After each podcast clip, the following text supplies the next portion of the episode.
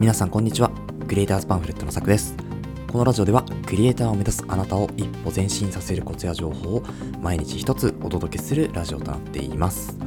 はい、えー、皆さんおはようございます。いかがお過ごしでしょうか？えー、っとですね今日のお話なんですけれども、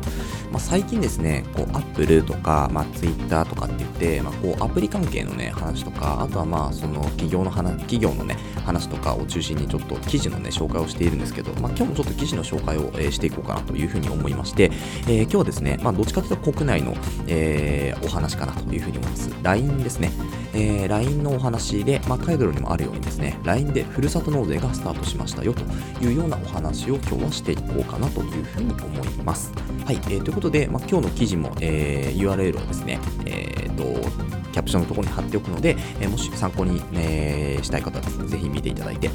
で、えっとですね、この、えーと、LINE ですね、5月18日、えー、つまり、えーと、最近ですね、えー、に、えーと、アプリ、LINE のアプリを通じて、ふるさと納税できる LINE でふるさと納税の提供を始めたというところですね。で、ふるさと納税ポータルサイト、サトフルと、まあ、協業したというところで、返礼品の検索から寄付、えー、寄付履歴の確認、あとは控除額のシミュレーションができる。これは大きいですよね。うん、なんか今まで、まあ、どれぐらいこうね、あのふるさと納税するにあたってですね、あの金額っていうのが、まあ、年収によってね、こう収入によって変わってくるわけですけど、まあ、自分はどれぐらいこう、まあ、控除が受けられるのかなっていうのはですね、まあ、LINE でできるっていうのはかなり、え強いかなというふうに思います。もともとそういう計算のね、えー、検索サ、イトを検索したりとかして、まあ、やっていたものをですね、えーと、こちらの LINE の方でま一括できるっていうところがね、これは結構強いかなというふうに思いますよね。で、サトフルサイトと連携することで、まあ、寄付金控除に関する証明書発行など、サトフルの機能も利用できるようにしたと。で、これもね、いいですよね。もうもはやね、インフラとなってますからね、LINE はね。後でまあちょっと言いますけど、国内のユーザー数とかもね、すごい規模になっているので、まあ、こういうのですね、まあ、皆さんの入ってるこうスマホの中に入ってるアプリで全部完結できるっていうのは、すごくありがたいかなというふうに思いますね。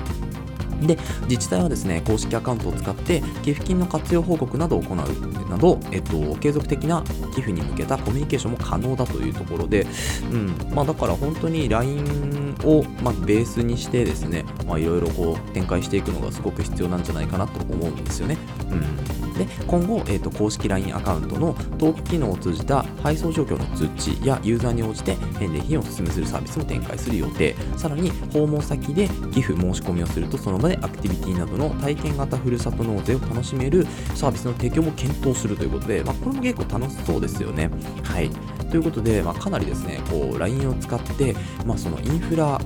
えー、活用してというかね、もうインフラですよね、の活用して、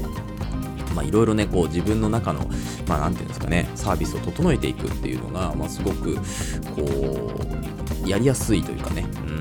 やっぱ全的なところって本当になんか役所に行かないとダメとかっていうのがね、あったりしますから、やっぱそういうところをですね、こういうアプリを使って、まあ、簡潔にね、終えられると、すごく楽なんじゃないかなっていうふうに思うんですよね。ただ問題はその先で、えー、まあ、先ほど言った LINE の国内ユーザー数っていうのはですね、9000万人いるっていうふうに言われています。で、えー、まあ、もはやインフラと言ってるのがこの部分ですよね。9000万人、日本の人口が大体1億ね、まあ、1000、2000ぐらいですから、まあ、ほぼほぼ国民が、えー、LINE を使っているというようなところになるわけなんですけどれども、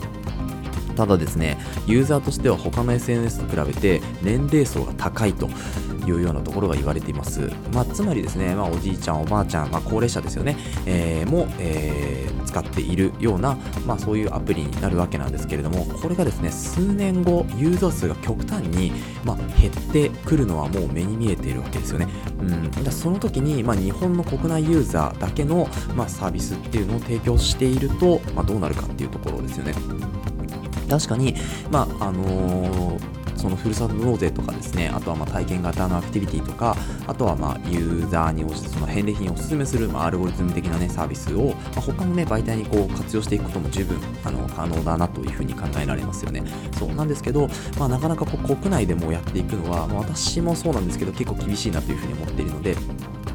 うん、なんかやっぱりこう英語圏を中心に、えー、何かサービスを展開していくような、まあ、LINE も一応海外でもね使えるアプリになっていて、まあ、海外のユーザーっても言いますけど大体海外のユーザー含めて1億8000万ぐらいですかね。そのうちの半分がもう日本と、うん、でその日本のユーザーの半分ぐらいは、まあ、40代から50代以上というところなのかな、うん、なので、まあ、やっぱり10代20代っていうのを取り込んでいくような形はなかなか難しいと、うん、今使ってる人いるんですかね？10代20代で。ね、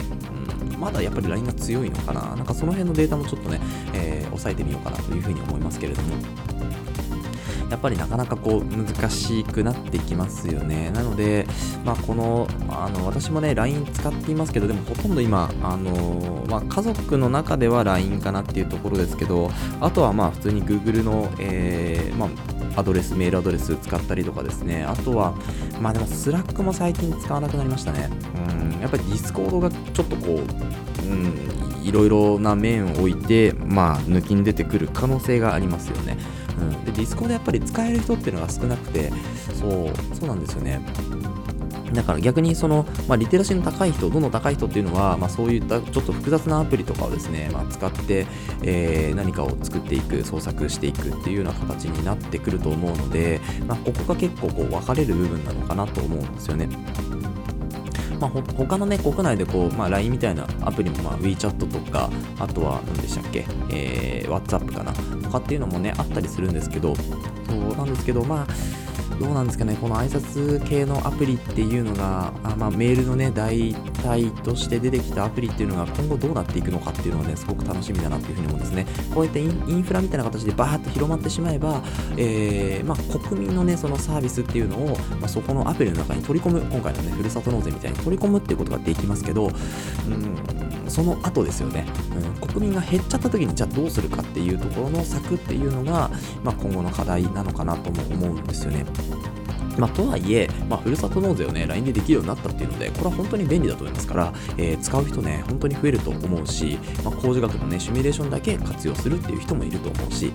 うん、いちいちね、他のアプリ入れないくていいのと他のサイトで検索しなくていいっていうその手間を省けたっていうのはすごくありがたい部分なのかなと思うのでちょっと私もですねまあもともとふるさと納税やってないんですけど、まあ、これを機会にですねちょっとふるさと納税チャレンジしてみようかなというふうに思ったという、えー、記事内容でした。はい、えー、というわけでですね今日はこの辺りで終わりにしましょうえっ、ー、とこのラジオではですねこういった形でまあテクノロジーの情報だったりあとはクリエイターのためにね必要なこととかですねあとは作業効率を上げるコツ、えー、ツールなんかを中心に、えー、毎日更新しております。リスナーさんと一緒にですね、一流クリエイターを目指していける、そんなラジオにしていきたいというふうに思いますので、え共感いただいた方、ぜひフォローの方よろしくお願いします。はい、えー、それではちょっと短いですけど、また明日お会いしましょう。ご清聴ありがとうございました。